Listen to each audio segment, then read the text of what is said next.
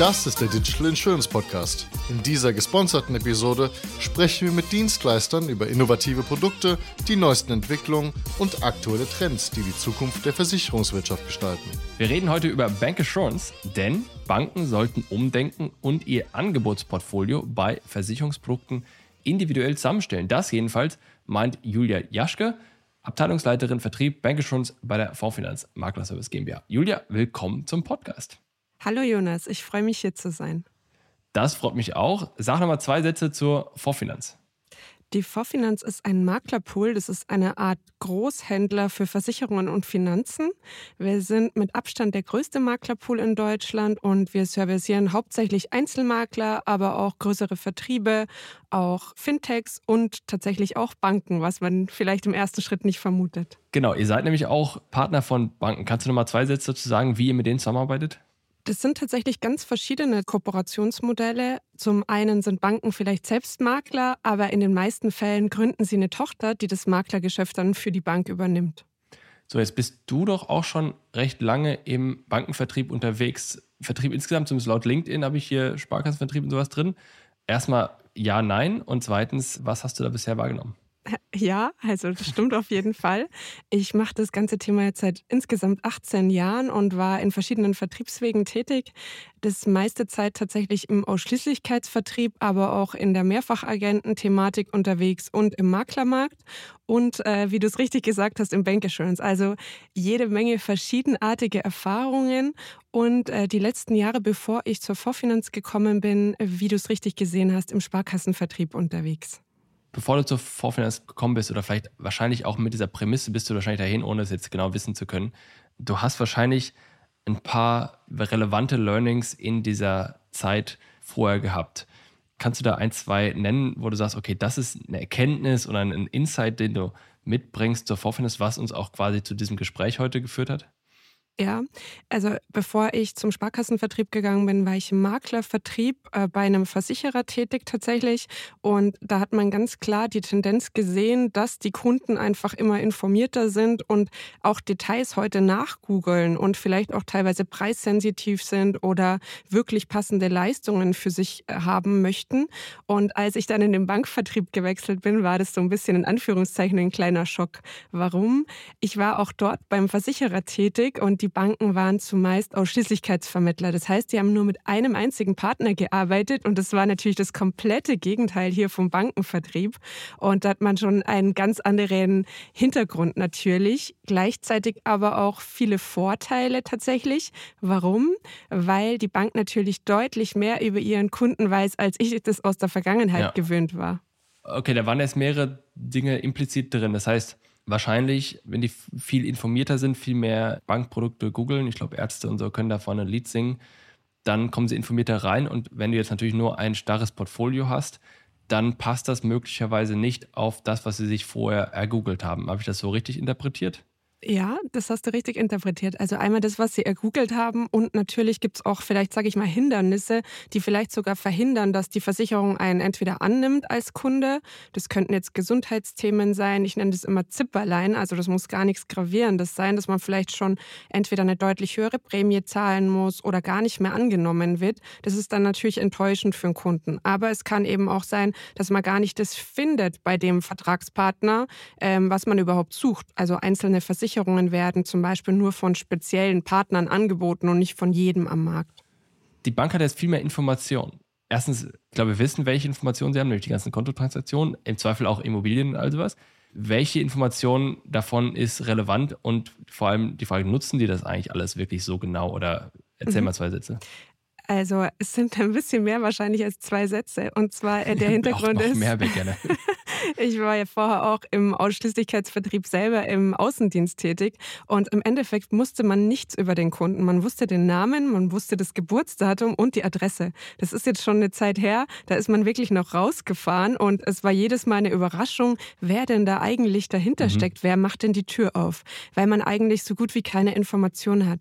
Und bei der Bank ist es ganz anders. Also neben den Kontotransaktionen, die man natürlich kennt und die man teilweise auch auslesen darf, ist es auch so, dass man natürlich weiß, hat derjenige Kinder, oder andere Thematiken, also die einem einfach schon viel mehr Aufschluss geben, was steckt denn da für eine Person dahinter. Einer, der Single ist und 50 Jahre alt und Topverdiener, wird einen anderen Absicherungsbedarf haben als jetzt vielleicht der 30-jährige Familienvater, der irgendwie schauen muss, dass er seine drei Kinder und seine Frau und vielleicht noch die Immobilie finanziert. Also die Ausgangssituation ist eine andere.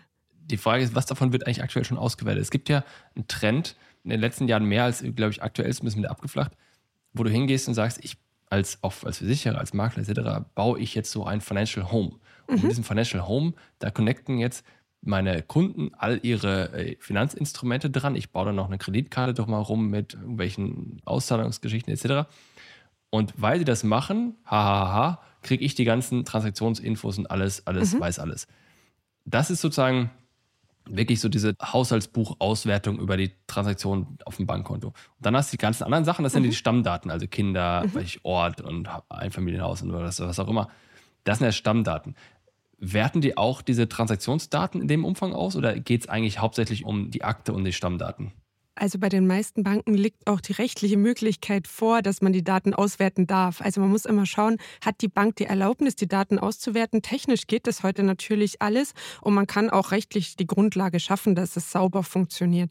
Es gibt auch die sogenannte PSD2-Schnittstelle, die zieht die ganzen Daten auch aus dem Konto raus und da kann man natürlich richtig coole Sachen auch machen, muss man sagen, indem man äh, als Beispiel schaut, wer zahlt den Grundsteuer und dann vielleicht schon passende Produkte auch anbietet anbietet, könnte man auch mit Bannerwerbung im Online-Banking verknüpfen oder mit einer schönen App oder ganz ähm, banal tatsächlich auch noch mit Postwerbung. Okay, so, jetzt nochmal wieder zurück zum Thema Bank Assurance und ich versuche jetzt gerade mir das ein bisschen bildlich vorzustellen. Das heißt, wir starten mit der Prämisse, dass die Bank natürlich viel mehr Informationen haben und dass die Kunden viel mehr suchen und viel besser informiert mhm. da reingehen. Und welche Konsequenz hat das jetzt für die Bank? Mhm. Das, oder eher sag du es. Also die Bank denkt vielleicht erstmal gar nicht, dass sie Versicherungsvertrieb unbedingt kann. Die meisten Banken machen nebenbei schon Versicherungsgeschäft, aber es ist meistens eher rudimentär tatsächlich. Aber was da oft unterschätzt wird, Banken haben mit Abstand das größte Vertrauen in der Versicherungs- und Finanzbranche. Das heißt, würden die wirklich professionell den Versicherungsvertrieb betreiben, also dass der Kunde überhaupt weiß, dass man dort Versicherungen bekommt und der Kunde das passende Produkt findet, dann würden sie wirklich jeden normalen Makler und jeden Ausschließlichkeitsvermittler in der Agentur auch ausstechen können. Also einmal wegen der Information, aber tatsächlich auch wegen dem höchsten Kundenvertrauen. Ah, das finde ich einen starken Aspekt du sagst, die glauben, dass sie es rudimentär machen oder die Frage ist ja, aus welchen Perspektive machen sie es rudimentär? Aus eurer Perspektive mit Sicherheit, weil ihr wahrscheinlich viel tiefer drin seid. Würden die Banken von sich auch aus sagen, dass sie es rudimentär machen? Oder ist das, sagen die, aber bei uns läuft es eigentlich ganz okay so und wir haben da eigentlich kein Problem mit. Was ist deren Perspektive? Also sie sagen meistens schon, es läuft okay, aber im Verhältnis zu den Gesamtumsätzen der Bank ist es einfach ein Nischengeschäft am Ende. Sie beherrschen es meistens selber nicht richtig, in dem Sinne gemeint nicht, weil ähm, ja sag mal, keine Lust auf das Thema ist, sondern es herrscht meistens ein sogenanntes Überleitungsgeschäft. Das heißt, die Bank leitet eigentlich zum Versicherer über und macht selber die Beratung nicht. Dafür kriegen sie auch nicht ganz so hohe Provisionen in den meisten Fällen, weil der Versicherer stellt Personal und stellt ja auch die Fachkompetenz. Und deswegen ist es bei der Bank meistens eher so ein Nischenthema, Baufinanzierung, Ratenkredite und andere Themen. Das sind eigentlich meist die Ertragsbringer in der Bank neben Fonds und anderen Themen. Aber aber mit Versicherungen, der lässt sich auch richtig gutes Geld verdienen tatsächlich. Und vor allen Dingen den Kunden kann man auch ganz, ganz fantastisch an die Bank binden. Ich bin erstmal bei allem einverstanden. Jetzt machen wir natürlich, was wir gerade sagen, ist, ist eigentlich, dass die Banken viel besser sein könnten, viel mehr Umsatz machen können, viel mehr Provision verdienen könnten, etc. Alles richtig. Jetzt habe ich ja zwei Limitationen. Erstens habe ich eine, eine Sättigung des Marktes, das heißt, ich habe eher so ein Zero-Sum da kannst du auch gleich einen Kommentar zu sagen, ob das jetzt eher Zero-Sum-Geschäft ist, dass ich quasi das Geschäft, das ich mache, das kann ein anderer nicht machen. Mhm. Insofern, wenn jetzt die Banken stärker wären, würden sie vielleicht den Maklern was wegnehmen. Ist ja auch fair, mhm. ja. Also wenn sie es besser machen, warum nicht? Dann ist aber auch noch der zweite Aspekt, den ich viel wichtiger finde, ist, am Ende des Tages sind die Banken ja die Banken und für die ist ja, die sind ja, klar definieren sie sich als Finanzhaus, in gewisser Weise, aber deren Kerngeschäft ist ja jetzt erstmal nicht die Versicherungsberatung und das würde ja bedeuten, dass sie das so ausfahren, wie du beschrieben hast, würde ja bedeuten, dass sie das quasi gleichwertig sehen. Mhm. Kannst du mir folgen oder wie, wie mhm. ist dein Blick darauf? Ja, Also bei dem ersten Punkt, da äh, gebe ich dir 100 Prozent äh, recht. Es ist teilweise ein Verdrängungswettbewerb. Gerade wenn wir in den Sachversicherungsbereich denken, dann sind die meisten Kunden eigentlich schon ausgestattet. Für die Bank hat es aber trotzdem Vorteile, weil wenn man ganz, ganz genau hinschaut, über alle Kunden der Bank hinweg, eine Bank hat von mir aus 50.000 Kunden, dann ist die Vertragsdurchdringung von 0,7 Verträgen normalerweise da ja. in der ganzen Bank. Und der Durchschnittsdeutsche hat sechs Verträge. Das heißt, wir sehen schon, 5,3 wäre noch Potenzial, die man zu sich ziehen kann, ohne selber verkaufen zu müssen. Also wo ich einfach nur die Verträge, die mein Kunde vielleicht schon anderweitig hat, betreue und dafür kriege ich auch noch Bestandspflegecourtage, weil die einfach bei mir geführt sind. Also es kann ein ganz interessantes Geschäftsmodell sein. Da hast du aber recht, da wird natürlich jemand anderem was weggenommen, in Anführungszeichen. Aber ich finde, derjenige sollte sich durchsetzen, der wirklich am Markt auch die beste Leistung hat. Und gleichzeitig gibt es natürlich auch noch Produkte, wo noch gar keine Marktsättigung stattfindet, also wo noch wirklich viel, viel tolles Potenzial ist. Um jetzt überzugehen auf deinen äh, zweiten Punkt, also sie würden ein Stück weit wirklich ihr Kerngeschäft verlassen, auf der anderen Seite aber nicht. Warum? Also sie beschäftigen sich heute ja schon mit Baufinanzierung, mit Ratenkrediten, mit Wohngebäuden und so weiter. Im Endeffekt ja schon über ihre Bankprodukte. Das heißt, Sie haben ja auch ein gewisses Risiko, dass derjenige krank wird, verstirbt oder andere Ausfallrisiken für den Kredit. Da lässt sich das Ganze ja schön verknüpfen und auch die Thematik Sparen passt ja ganz, ganz fantastisch ja, eigentlich klar. zum Thema Lebensversicherung auch. Und so findet man eigentlich gute Anknüpfungspunkte. Es wäre aber natürlich eine Erweiterung des Geschäftsmodells zum bisherigen. So, das ist ja jetzt ein Pitch, von dem ich sagen müsste, wow, hätte ich jetzt so gar nicht erwartet. Und das ist ja ein unglaubliches Potenzial. Ja, da müsstest du ja jetzt eigentlich, oder ihr müsstet ja jetzt eigentlich bei den Banken alle offenen Türen einrennen, oder nicht? Mm, ein Stück weit ja. also ich kann ganz kurz sagen, äh, wie es grob am Markt aus meiner Wahrnehmung ist. Also wir haben einige Banken, die sind für mich so First Mover. Also die haben richtig Bock, was zu reißen. Die sind Innovatoren und die möchten richtig was verändern und die denken auch für ihren Kunden. Das mag man jetzt vielleicht manchmal gar nicht glauben, aber die machen sich richtig Gedanken, nicht nur über den Ertrag, sondern auch, was wollen meine Kunden wirklich und wie kann ich die unterstützen? Und da gibt es auf jeden Fall viel Potenzial. Dann gibt es aber, ich sag mal, die größte Gruppe, das sind eher so die ich, der unfreundliche Ausdruck wäre Mitläufer, aber die warten erstmal, was machen die anderen und dann schauen sie sich das Ganze ab. Und dann gibt es natürlich immer auch noch die Last Mover, die äh, machen einfach dann erst was, wenn es gar nicht mehr anders geht. Aber der Großteil, der wartet erstmal ab, wie der Markt sich auch aufteilt, aus meiner Sicht. Aber um konkret auf euch zu sprechen zu kommen, ihr geht zu den Banken und das, was du mir gerade erzählt hast, das erzählt ihr auch den Banken und helft ihnen dabei, das zu etablieren oder, mhm. oder was macht ihr? Genau, also wir erzählen das den Banken. Wir haben dann natürlich auch Business Cases, die wir auf die individuelle Situation der Banken dann auch vorbereiten, weil jede Bank ist am Ende unterschiedlich und hat eine verschiedene Kundenstruktur, also sowohl vom Alter als auch von der regionalen Ausrichtung, als auch vom Filialnetz oder nur online und auch das angestrebte Geschäftsmodell ist ganz verschieden und da richten wir uns individuell darauf ein. Wir helfen dann, wie du es gesagt hast, dass man das Geschäftsmodell auch einführt und etabliert, auch etwaig bei der Gründung von einer Tochter GmbH zum Beispiel. Und äh, wir sehen uns als, ich nenne es immer die Mainzelmännchen, im Endeffekt ein Servicedienstleister im Hintergrund. Das heißt, wir ja. machen gerne auch das Marketing für die Bank. Wir übernehmen gerne auch Backoffice-Tätigkeiten da in dem Rahmen. Und wir versuchen einfach das Ganze so leicht als möglich zu machen. Dann seid ihr ja, wenn ich euch bisher als Maklerpool im Kopf hatte, war das vielleicht einfach zu wenig und zu falsch dann seid ihr ja hier fast schon äh, Vertriebsberater oder Berater, die im Grunde die eine Vertriebsorganisation aufbauen. Mhm. Oder wie würdest du dich da, äh, euch da positionieren? In meinem Bereich auf jeden Fall. Wir unterscheiden uns da ein bisschen von den anderen äh, Bereichen der Vorfinanz, weil Banken haben natürlich auch ganz andere Anforderungen, sowohl an die Beratungsqualität, die wir dann da auch liefern müssen, an die Dienstleistungen auch an sich. Und du hast völlig recht, also wir haben eine sehr stark beratende Funktion und dann am Ende auch natürlich eine unterstützende Funktion. Das heißt, wenn eine Bank sich für eine Kooperation mit uns entscheidet, dann begleiten wir die auch dauerhaft und unterstützen die auch dauerhaft beim Vertrieb. Und wir haben auch ein gemeinsames Interesse Interesse mit der Bank, dass die Bank erfolgreich wird in dem Bereich. Das liegt daran, dass Banken typischerweise komplexer sind als Maklerbüros, nicht nur weil sie mehr Leute haben, sondern weil sie auch eine bestehende Infrastruktur haben, weil sie bestehende Vertriebsteams haben, weil sie, naja, weil, weil sie halt eine Bank sind. Genau, genau richtig. Und, und da musst du ja natürlich jetzt anders reingehen. Da musst du natürlich wahrscheinlich, erstens musst du verstehen, dass es so ist, wie ich es gerade beschrieben habe.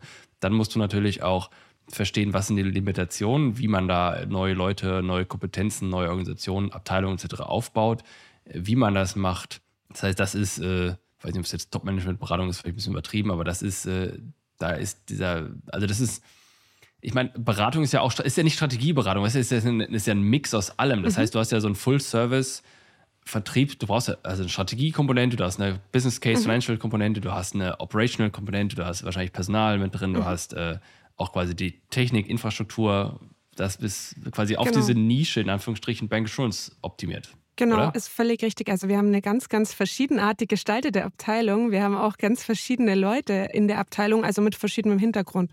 Sowohl mit Bachelor-Master-Studiengängen, alle auch natürlich auch mit Bankerfahrung, aber gleichzeitig brauchen wir auch Leute, die selber schon im Versicherungsvertrieb in der Bank tätig waren, damit die wirklich wissen, wie funktioniert auch das operative Geschäft. Und die rechtliche Komponente haben wir auch noch. Da arbeiten wir aber mit einer externen Rechtsanwältin, finden wir einfach feiner als jemand von unserer eigenen Rechtsabteilung zu nehmen nehmen. Es hat einfach einen Ticken mehr Neutralität tatsächlich. Ja. Wenn ihr euch damit beschäftigt, was sind so die typischen Hürden oder Herausforderungen, denen ihr da begegnet? Ich glaube, der Mut ist eigentlich die größte Herausforderung. Der also Mut die Stimmung der Leute vor Ort, der, mhm. oder also der Entscheider oder der Organisation? ich glaube meistens, dass der Entscheider eigentlich äh, den Mut auch weitergibt und äh, auch Ach, die Mut, M-U-T, nicht M-O-O-D. Okay, nein, verstanden. Entschuldigung. Nein, nein. Aber es ist manchmal auch das Gleiche. Ja, also manchmal ist der Mut auch, dass man nichts wagt und alles sollte so bleiben, äh, okay. wie es schon immer war. Und also es ist beides völlig korrekt. Und wenn man eben inspiriert ist und auch nach vorne schreiten will und richtig Lust hat, auch ein neues Thema und ein neues Geschäftsfeld zu erschließen, dann ist meiner Ansicht nach auch bei der Organisation die Motivation meistens da, wenn man auch eine gute Kommunikation fährt. Und in dem Moment, wo der Mut vielleicht fehlt, da ist es dann eher oft schwierig, genau. Und warum fehlt der Mut? Ich glaube, weil schon altgewachsene Beziehungen oft da sind zum Ausschließlichkeitsvertrieb, also das heißt zu dem Versicherer, mit dem man schon jahrelang arbeitet. Und offen gestanden sind es oft auch schon ja noch weitere Geschäftsbeziehungen, die da bestehen. Das heißt, der Vorstand ist vielleicht noch in irgendeinem Gremium des Versicherers. Mhm. Und manchmal ist auf der Sachebene die Entscheidung, glaube ich, durchaus in Anführungszeichen leicht, weil es lässt sich ja mit Business Cases und anderen Studien belegen, dass die Kunden Lust darauf haben und dass da Potenzial da ist. Aber man braucht eben auch den Mut, dann mal Altes aufzubrechen und Neues zu wagen. Deswegen ist bei uns da das Credo, alles kann, nichts muss. Also man muss nicht mit dem alten Partner irgendwie brechen, sondern wir sehen uns eher als Ergänzung zu dem Partner, den es schon gibt. Ich vergleiche es immer gern mit einem Baum. Das heißt, äh, die Bank, die hat vielleicht schon einen ganz stabilen Baum und an ein, zwei Ästen hängen nicht mehr so viele Früchte. Das wären jetzt die Kunden, die sagen, ich vergleiche lieber im Internet oder ja, ich habe vielleicht sogar eine Ablehnung bekommen für meinen Vertrag. Und dann macht es doch Sinn, vielleicht ein kleines Bäumchen nebendran zu pflanzen und erstmal zu schauen, wie es wächst. Und dann muss ich auch keine Kunden mehr in Anführungszeichen wegschicken. Richtig aktiv wegschicken tut ja keiner, aber der Kunde geht halt. Ja, das, das glaube ich auch. Ich stelle mir gerade die Frage, hat jetzt dieses klassische Modell damit ausgedient, dass es quasi ein Versicherer tut sich mit einer Bank zusammen und die machen jetzt diesen Versicherungsvertrieb? Hat das jetzt ausgedient, dieses Modell? Oder gibt es da Vorteile? Ich meine, was ist der Pitch der Versicherer, dass sie sich noch da drin halten? Das macht doch überhaupt gar keinen Sinn dann, außer dass sie irgendwie bessere Provision bezahlen und sowas. Nee. Mhm. Sie stellen halt das Personal zur Verfügung und die Bank Aha. hat meistens noch gar nicht die Sachkunde, dass sie selber den Versicherungsvertrieb machen könnte.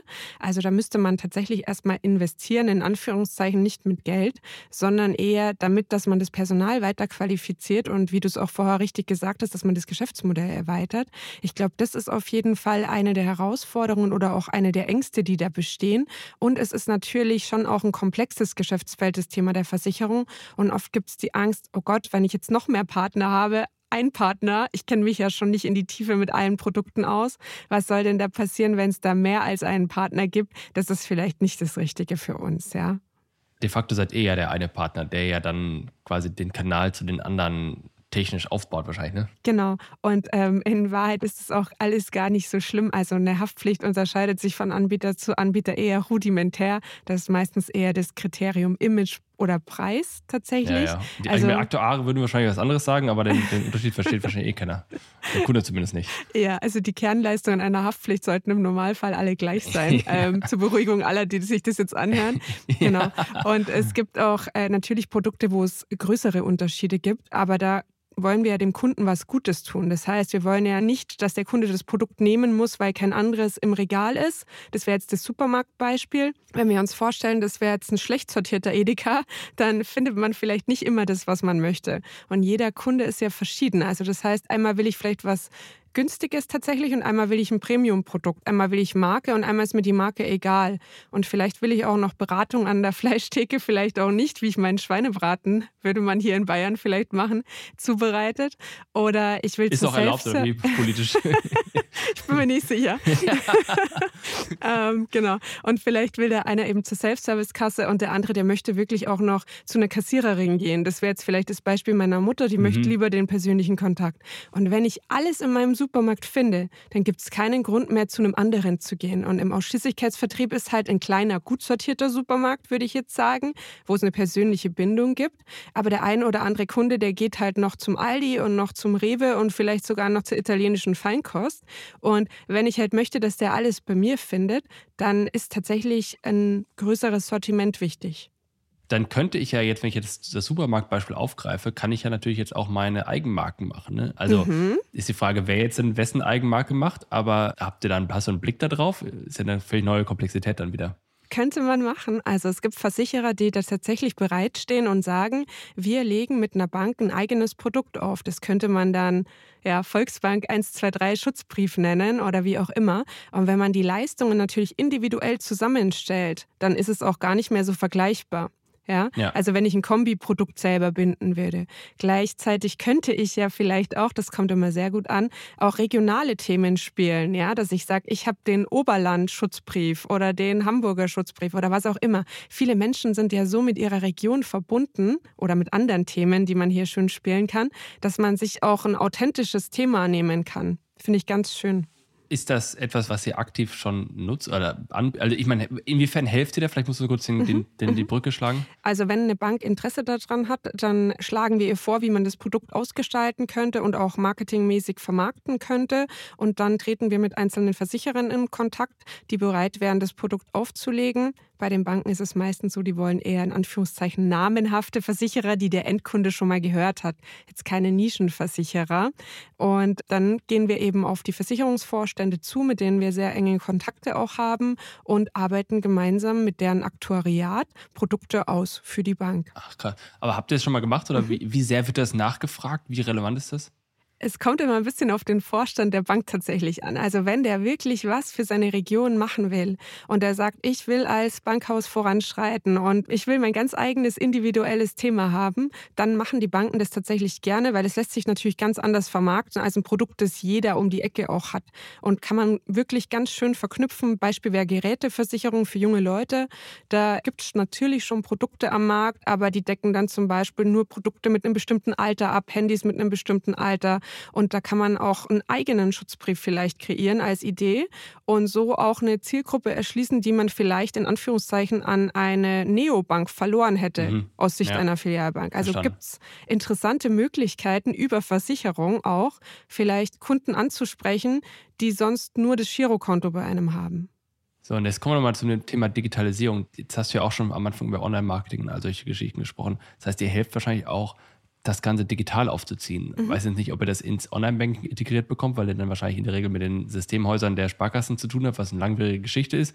Aber sag mal zwei Sätze dazu, mhm. wie ihr damit umgeht.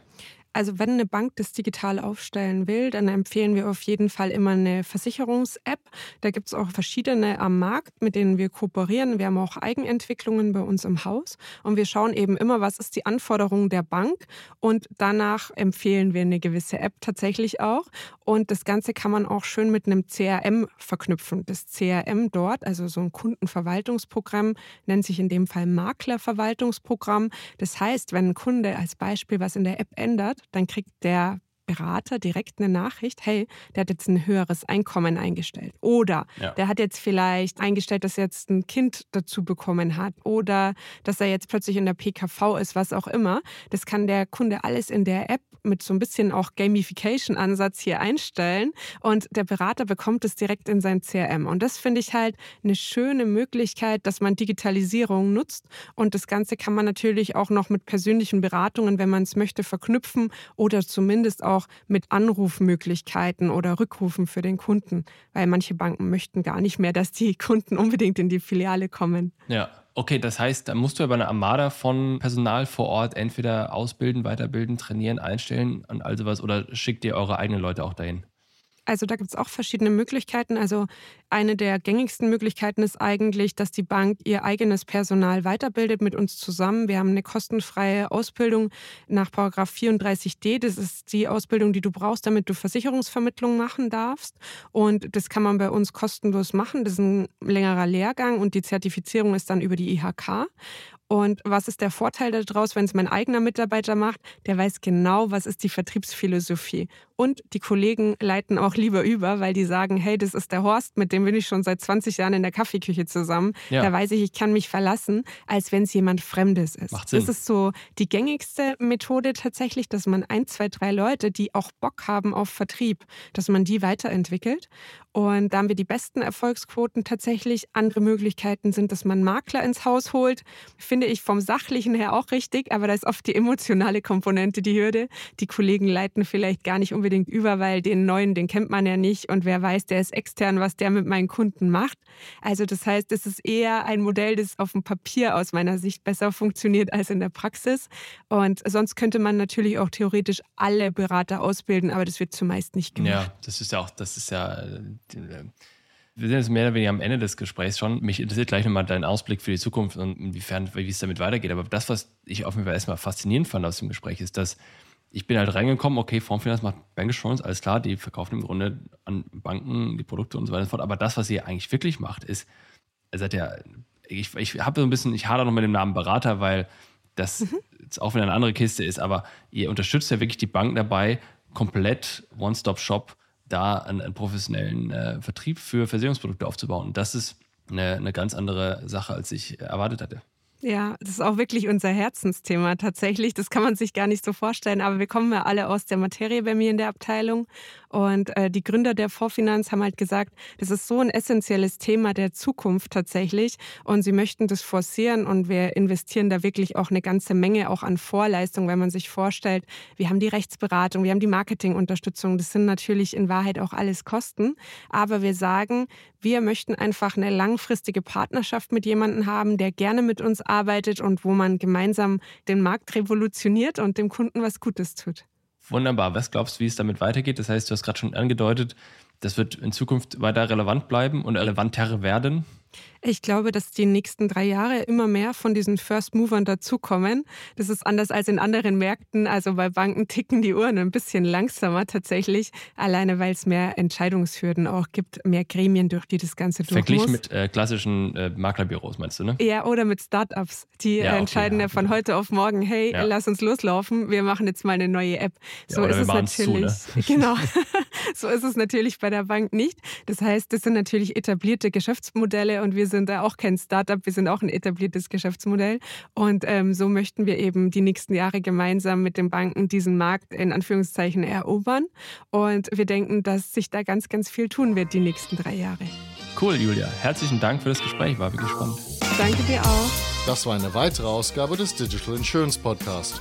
Folge uns bei LinkedIn und lass eine Bewertung bei Apple, Spotify und Koda.